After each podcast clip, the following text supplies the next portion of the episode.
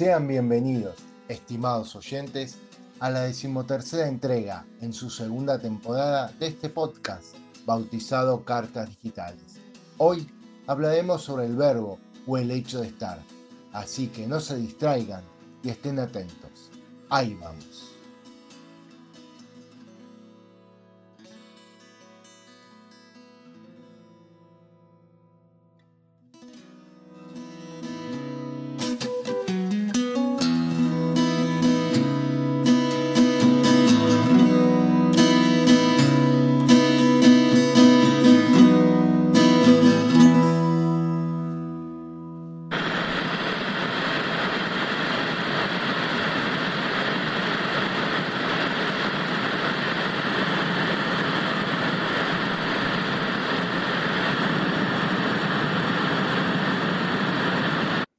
La verdad es que la autoría de este episodio no me corresponde a mí, sino al sacerdote cordobés Padre Juan Daniel Martínez.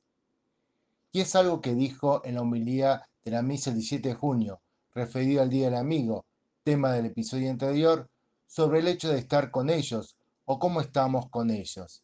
Eso me dejó pensando sobre el hecho o la acción de estar y todo lo que se puede llevar de esa palabra de cinco letras. Vamos a ver si me puede explicar. Para comenzar, un poco de información académica. El verbo estar tiene una conjugación verbal irregular y es pronominal, es decir, que se puede conjugar de manera reflexiva como estarme, estarte, estarse y estamos. Este verbo está reconocido por la Real Academia Española y se emplea en español en las siguientes situaciones estados de ánimo, mentales o de salud. Ejemplo, está triste por el examen, estoy enfermo desde ayer. Aspecto, ejemplo, mi abuela está muy joven para su edad, Alfredo está muy moderno. Estado civil, ejemplo, estoy soltero, estoy prometido, estoy casado, estoy divorciado. Ubicación, ejemplo, el estadio está en Valencia, los jugadores están en el hotel.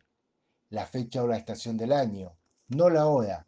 Primera persona del plural más preposición a en. Ejemplo, estamos a domingo, estamos a primero de abril, estamos en primavera. ¿A qué día estamos hoy?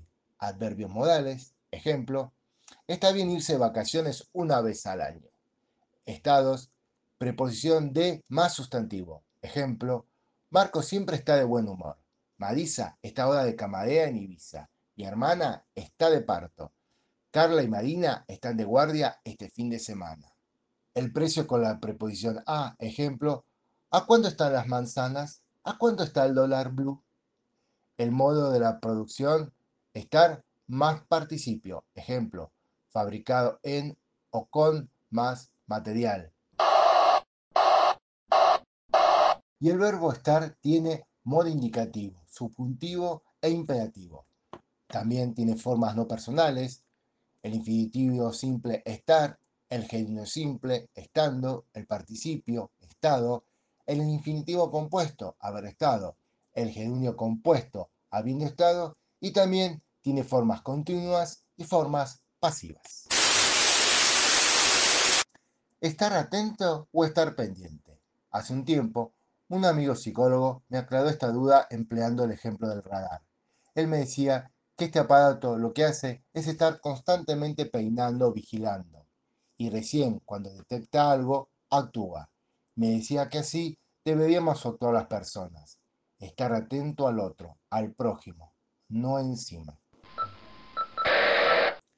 En general, cuando nos encontramos con alguien, la primera pregunta que se formula es ¿cómo estás? La respuesta que se acostumbra a dar es estoy bien. Me parece que en varias ocasiones esa respuesta no se condice con la realidad, con nuestra realidad. Y muchas veces la damos pues no podemos estar contándole a todo el mundo cómo estamos realmente. Para eso están los seres queridos, los amigos, él o la psicóloga, la religiosa o el sacerdote. Y si les damos esa respuesta a las personas recién mencionadas, es que pensamos que mejor no molestarlas con nuestros asuntos, pues contarles sería enfrentarnos a nuestra real realidad. Dicho esto, me parece que le voy a hacer una consulta al respecto a mi amigo psicólogo. Recuerdo que unos meses atrás animé una jornada dirigida a un grupo de jóvenes de un colegio secundario. Como parte de una de las dinámicas, utilicé canciones de Led Zeppelin, ya que uno de sus temas, Immigrant Song, aparecía con fuerza y en una escena importante en la película Thor Ragnarok del año 2017. Mi sorpresa, de dimensiones épicas, fue que los adolescentes a los que me estaba dirigiendo no tenían ni la más remota idea de la banda que les mencionaba. Impactado por el hecho, fui a los documentos, en este caso al sitio AllMusic, y ahí entendí todo. Led Zeppelin editó su último álbum de estudio, Coda, hace 40 años, en 1982, cuando yo tenía 15 años, la edad de los jóvenes que estupefactos me escuchaban mencionar emocionado el nombre de la banda inglesa. Moraleja, hay que estar atento al paso del tiempo y a no dar por sentado que lo que uno conoce o sabe, lo sabe o conoce el otro. Es una verdad de pedogrullo decir que en este mundo, en esta vida, estamos de paso. Entonces, me decía una vieja amiga que ya no está, que en la vida lo más sano es tratar de estar bien, cada día, en la medida de nuestras posibilidades, con uno mismo y con los demás. También, en este caso, en la medida de lo posible. Que el deseo de Roberto Carlos de querer tener un millón de amigos es una fantasía que ni Facebook puede volver real.